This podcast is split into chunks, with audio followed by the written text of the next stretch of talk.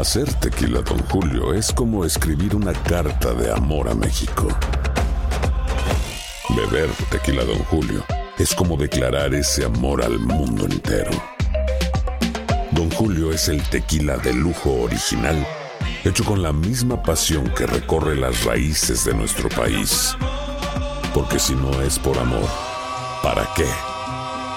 Consume responsablemente. Don Julio Tequila, 40% alcohol por volumen, 2020. Importado por Diageo Americas, New York, New York.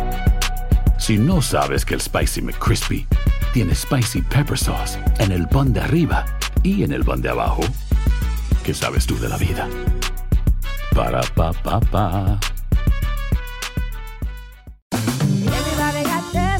JCPenney tenemos infinidad de regalos para el Día de las Madres hasta el domingo. Ahorra hasta 40% en todo Liz Claiborne y vístela de pies a cabeza con la última moda. Además, aprovecha las ofertas Yes Please, con diamantes y piedras preciosas a 25 dólares para miembros de JCPenney Rewards. ¿Aún no eres miembro? Inscríbete. Es fácil y gratis. Y regálale a mamá todo lo que se merece. JCPenney. Vale la pena. Ofertas válidas hasta el 12 de mayo en selección de estilos. Aplican otras exclusiones. Joyería se excluye de los cupones. Detalles en la tienda jcp.com.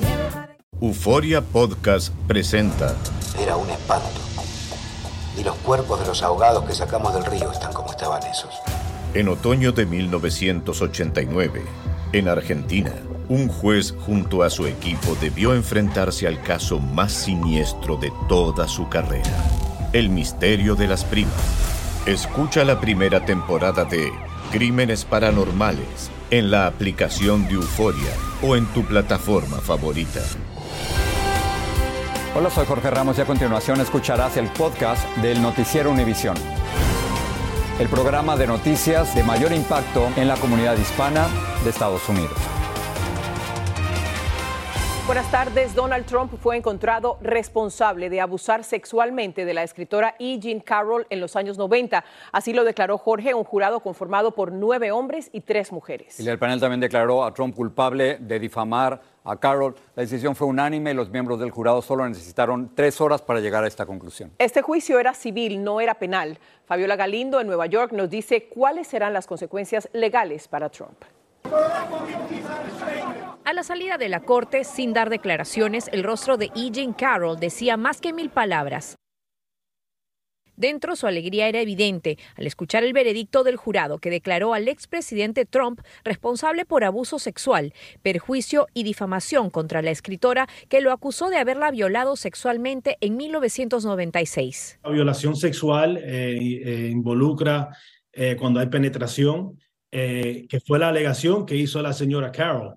Eh, pero el jurado no, la, no encontró al presidente Trump responsable por la violación, eh, sino lo que lo encontraron responsable eh, fue por la agresión o el, el- abuso sexual, que tiene que ver más que nada con el tocarla sexualmente. El jurado le otorgó a Carroll al menos 5 millones de dólares por daños y perjuicios.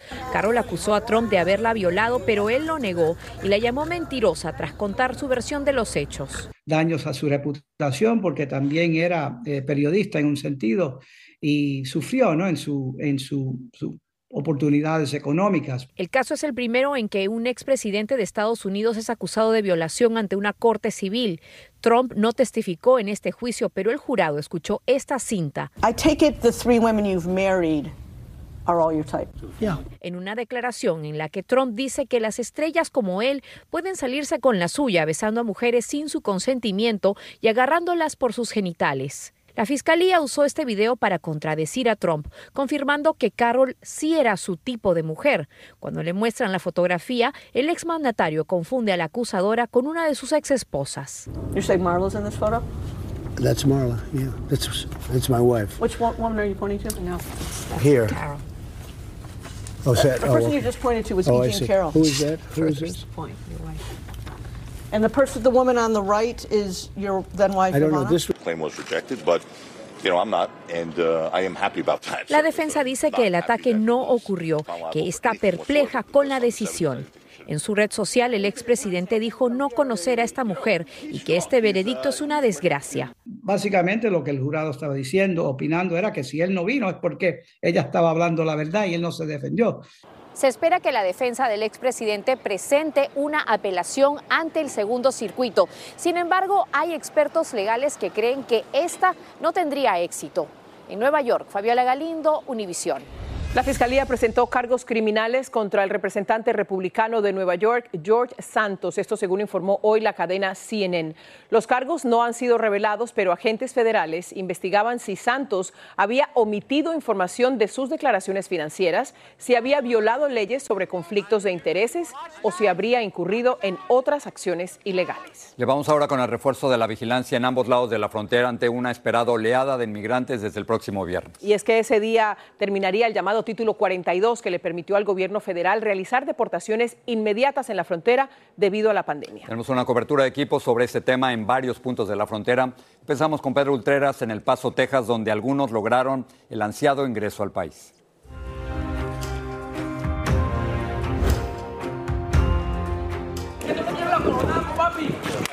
Esta mañana se vieron momentos de júbilo entre los migrantes asentados en el centro del Paso, Texas, al saber que les estaban dando permisos para quedarse en el país si se entregaban a inmigración.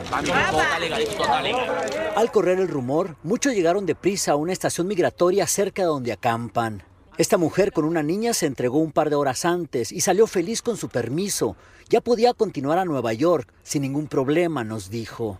El permiso es por un año, el permiso de ellos es por un año. ¿Qué te preguntaron? No me preguntaron nada, me pidieron fue la cédula, el nombre de la, de la persona que me va a recibir allá donde yo voy y ya. Los migrantes llevan días acampando en el centro de la ciudad del Paso. Se estima que hay unos 2.000 viviendo en carpas improvisadas, en calles, esquinas y callejones. Y ya llevamos ya cinco días, estamos esperando una respuesta legal, ¿verdad? Y formal para para agilizar nuestro proceso, ¿verdad? Estos migrantes entraron burlando a la patrulla fronteriza, pero se quedaron atorados en el paso. Sin un permiso de inmigración, no podían salir de la ciudad y continuar a las ciudades a donde se dirigen. Yo le voy a ser sincera, yo no me entrego porque yo no, no confío en ellos. Porque ya no han devuelto ya varias veces. La ciudad del Paso, mientras tanto, se prepara para la posible llegada de cientos de migrantes más se están habilitando dos escuelas vacías. Podemos empezar a abrir esas escuelas para hacer, ah, para servir como albergues de la ciudad y luego también estamos haciendo planes si se necesita para camiones para mover a la gente. La patrulla fronteriza, a su vez, sigue recibiendo a decenas de migrantes que continúan entregándose frente al muro. Y hay fuertes rumores que esta noche podrá realizarse un operativo especial para sacarlos a todos de las calles. Mientras tanto, hace un rato, varios agentes especiales vinieron a advertirles que deben de entregarse a migración para iniciar su proceso. En El Paso, Texas, Pedro Ultreras, Univision. Las escuelas públicas de El Paso, Texas, están aumentando la seguridad ante el temor de una avalancha de migrantes procedentes de México después de que expire el título 42 pasado mañana. Algunos colegios están notificando a los padres del incremento en las precauciones y la policía del distrito escolar colabora con otras agencias policiales en las medidas preventivas. Cientos de migrantes también se han concentrado cerca del cruce entre Matamoros, México y Brownsville, Texas. Ha llamado mucho la atención las medidas que se han tomado en el lado tejano para evitar que crucen. Jessica Cermeño tiene las imágenes y los testimonios desde Matamoros. La desesperación hizo que toda la familia, incluida la bebé de dos meses, avanzaran así los últimos metros de su largo viaje hacia Estados Unidos. Porque aquí, en la frontera entre Matamoros y Brownsville, ya todos vieron y sintieron los preparativos del lado tejano para no recibirlos. Lo más visible, los rollos de alambres de púas frente a ellos pero la mayoría no, no le para, muchos utilizan trapos, le ponen trapos a los, a los alambres y por ahí pasan. Y yo en verdad no tengo mucho ánimo de cruzar más. ¿Y helicópteros has visto? Sí, bastante, drones también. Gabriel Medina fue testigo por días de cómo aquí cruzar el río no es solo ilusión. Por eso el gobernador de Texas, Greg Abbott, ya ordenó blindar la frontera del estado para impedir que crucen. Dice que Texas ha hecho más que cualquier otro estado en la historia de Estados Unidos de América para defender la frontera. Y estas medidas extraordinarias impidieron que estas mujeres frenaran su camino hacia el norte. Y hasta hay mercado de bolsas de plástico para cruzar. ¿Y la gente la usaría para? Para llevar su ropita. Para cruzar. Para cruzar el río, claro, para que no se le moje su ropita. Pásele para allá, señora. Por eso los agentes migratorios mexicanos hacen lo que pueden para persuadir a los que siguen de este lado para no continuar. Aquí en el albergue migrante en Matamoros, conformado por más de mil personas, nos aseguran que desde que pusieron esos alambres de púas, al menos este cruce sí dejó de funcionar.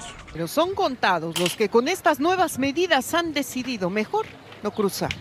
Estamos esperando cuando lo salga la cita, nos vamos por, para adentrar legal.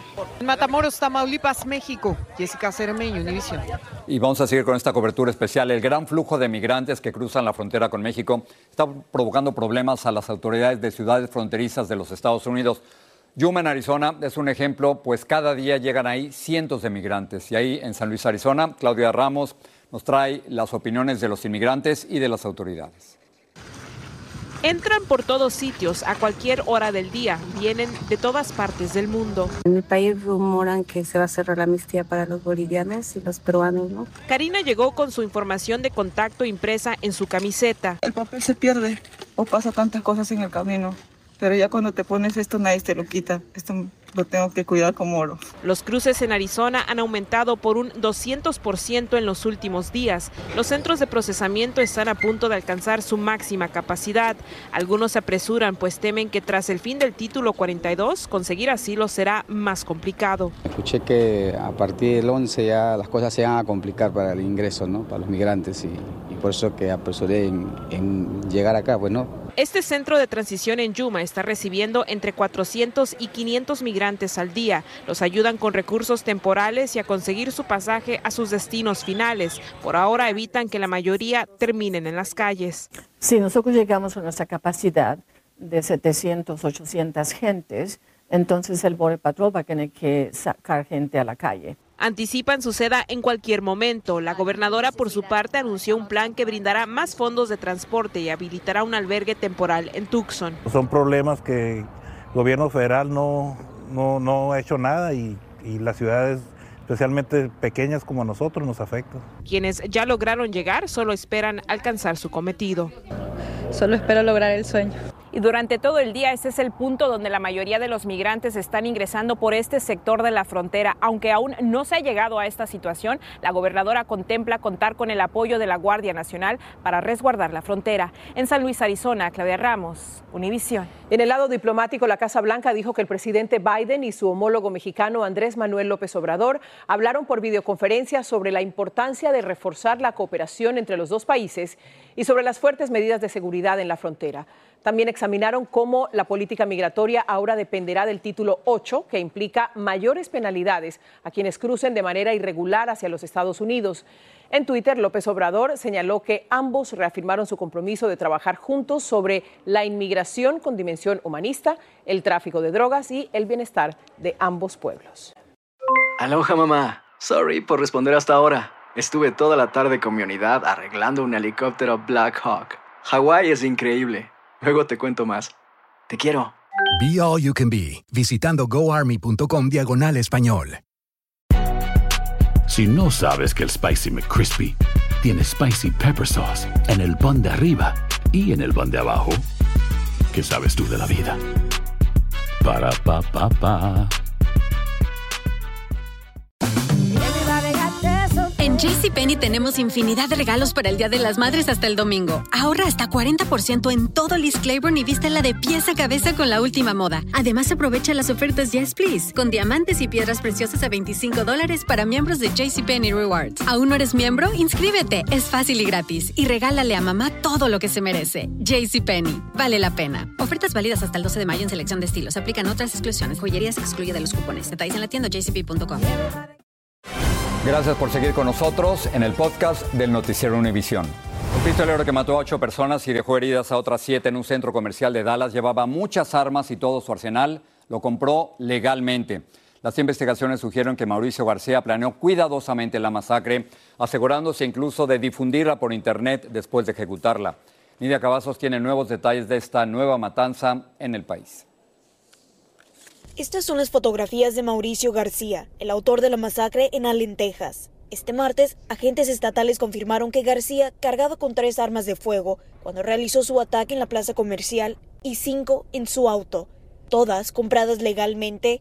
Él no tenía historial delictivo. We do know that he had neo-Nazi ideation. He had patches, he had tattoos, uh, even his signature, you know, verified that. El tirador mantuvo un registro digital de sus planes de ataque en la plataforma social rusa OK. Sus publicaciones incluyen fotografías de sus armas de fuego, cajas de munición, un tatuaje de la esvástica utilizada en la bandera de los nazis. Indicaba ser un fan del dictador Adolfo Hitler y escribía quejas contra la diversidad en el país y las mujeres. El FBI está analizando lo, los dispositivos electrónicos conectados con el sospechoso. Semanas previas al tiroteo, García publicó fotos del centro comercial, investigaba las horas con más compradores y medía cuánto tiempo le tomaría llegar a las tiendas.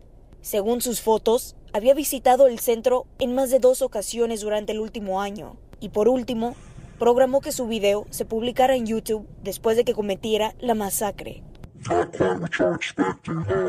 Aunque se está investigando el motivo, el daño está hecho.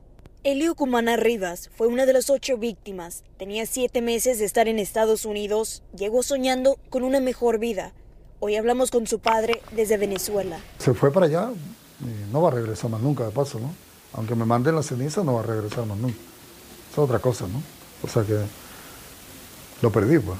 Aunque queda por aclararse muchos más detalles sobre la investigación, aquí en Allen, Texas, la comunidad está enfocada en sanar el trauma y sobre todo honrar la memoria de las ocho personas fallecidas. Desde Allen, Texas, Lidia Cavazos, Univisión.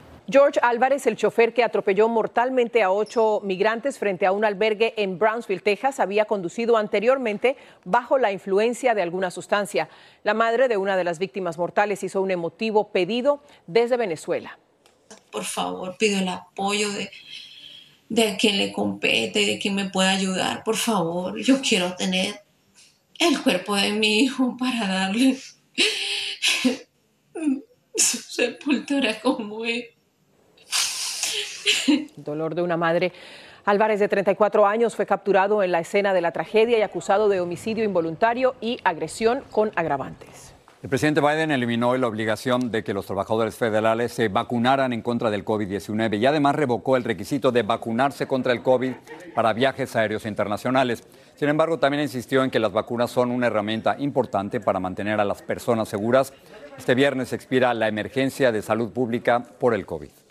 La Administración de Alimentos y Medicamentos, la FDA, considera hoy si autorizará la primera píldora anticonceptiva de venta sin receta médica. Hasta hoy la venta de la llamada OPIL está aprobada solo con esa receta médica. La semana pasada, la FDA presentó un documento que indica que ahora el 60% de las personas en edad reproductiva tienen sobrepeso, lo que puede hacer menos efectiva la píldora. La edad para practicarse la mamografía fue adelantada una década. La recomendación es que sea a los 40 años y no a los 50. Un nuevo estudio científico que revela que el cambio podría ayudar a reducir el índice de muertes por cáncer de mama lo motivó. Lo que aún no está del todo claro es cada cuánto deben practicarse la mamografía. Lourdes del Río tiene más detalles. La doctora Zulma Berríos es ginecóloga y además sobreviviente de cáncer de mama. Dice no poder estar más de acuerdo con las directrices publicadas por el Grupo de Trabajo de Servicios Preventivos, que recomienda que las mujeres se sometan a pruebas de detección del cáncer de mama cada dos años, a partir que vamos a salvar vidas. Pues todas estas recomendaciones preventivas se han demostrado que salvan vidas, porque tenemos la oportunidad de diagnosticar cosas a tiempo que entonces pueden resultar en que vamos a resolver problemas y vamos a tener mejores eh, expectativas de vida y sanación en muchas ocasiones. Una de las razones que disparó esta sugerencia es que la tasa de cáncer de mama entre las mujeres de 40 a 49 años aumentó en un 2% entre 2015 a 2019. El Grupo de Trabajo de Servicios Preventivos ha estimado que las nuevas recomendaciones podrían prevenir al menos una muerte adicional por cáncer de mama por cada mil mujeres. Aliet Arner es sobreviviente de cáncer de seno y dice ser un ejemplo de cómo un cambio de directrices puede hacer la diferencia. Y gracias a Dios por eso es que a mí me encontraron el cáncer, porque yo seguía siguiendo mamograma todos los años y de un año al otro me creció el cáncer y ahí es donde me lo descubrieron. Y es que tanto los expertos como los médicos, como las mujeres que han sobrevivido a este tipo de cáncer, destacan la prevención como el elemento más importante. Hay que hacer el tiempo para ir al médico, para hacerte mamografía, porque ahí es donde te vas a salvar la, vida. Este borrador reviste vital importancia, ya que las aseguradoras suelen seguir las recomendaciones de este grupo para determinar qué gastos cubrirán. El Colegio Estadounidense de Radiología no está de acuerdo con las sugerencias, ya que considera que las mamografías deberían realizarse anualmente, sobre todo en mujeres con mamas densas, hecho que dificulta la detección del cáncer. En Miami, Florida, Lourdes del Río, Univisión. El FBI dijo que un hombre subió a un crucero de Royal Caribbean en Miami e instaló una cámara oculta en un baño público del barco. Días después, otro pasajero la vio y lo informó. En la cámara hallaron videos de más de 150 personas, entre ellas 40 menores de edad. El sospechoso admitió que escondió la cámara y fue acusado de intento de posesión de material de explotación infantil. Miren esto que vamos a poner. La nueva tecnología de inteligencia artificial ha abierto un mundo de posibilidades para las campañas políticas, pero su mal uso puede tener consecuencias desastrosas. Luis Mejid analiza los peligros del mal uso de la tecnología en las campañas políticas y cómo se están abordando estos riesgos para proteger la democracia. Pero por cierto, lo que acabo de decir no fue escrito por ningún ser humano, sino por un programa de inteligencia artificial. Les quiero mostrar un video y ustedes me dicen si, si recuerdan estas imágenes, si esto ha pasado, en fin, cómo lo ven. El video muestra decenas de miles de inmigrantes cruzando la frontera a la ciudad de San Francisco cerrada por fuerzas militares para combatir el crimen. A mí me parece haberlo visto en la película Contagión, porque sabe películas esas imágenes. Lo que las imágenes tienen en común es que nada de esto ha ocurrido. Este anuncio fue creado con inteligencia artificial. Nada de lo que vieron ahí es real. Pero es fácil confundirlas con la realidad. Sí, sí, porque pues uno ah, pues está confiando, a lo mejor alguien me lo compartió, entonces es algo que puede ser. Este comercial del Partido Republicano imaginando cómo sería la vida si Biden es reelecto es el primer salvo usando inteligencia artificial en la próxima campaña presidencial. La tecnología que se usó en estas fotos falsas de Trump siendo arrestado preocupa a muchos. Las fotos, por cierto, se hicieron virales. ¿Cuán peligrosa puede ser la inteligencia artificial para distribuir información falsa. Pueden crear completamente otra realidad. Eh, eso es eh, eh, lo más claro que lo puedo decir. Fui creada bajo los parámetros de inteligencia artificial para acompañarlo, desde hoy, en su programa con Maduro Más. Una realidad alternativa que algunos países están ya usando como medio de propaganda. Triunfaremos. Triunfaremos, Ira. ¿Ah? Llegó Cira, la inteligencia artificial. Rápido y con poco esfuerzo, una computadora puede hoy crear personajes y videos falsos. Someone else would. This is a dangerous time. Hacer que un político diga cosas que nunca ha dicho en realidad y confundir a millones de votantes. Realmente va a crear una confusión increíble. Antes se decía que una fotografía, una imagen valía más que mil palabras. Con la llegada de la inteligencia artificial, eso ya no es cierto. Distinguir lo que es real es mucho más difícil, pero también tremendamente importante, porque el futuro de la democracia está en juego. En San Francisco, Luis Mejía, Univisión. Increíble. Nos obliga a ser más responsables con lo que compartimos. Sin la menor duda. Por cierto, mañana voy a estar reportando desde la frontera entre México y los Estados Unidos por el levantamiento del título 42. Nos vemos mañana entonces. Gracias.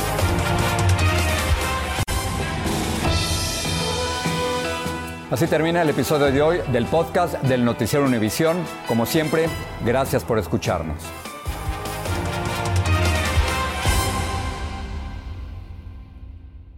Soy María Raquel Portillo.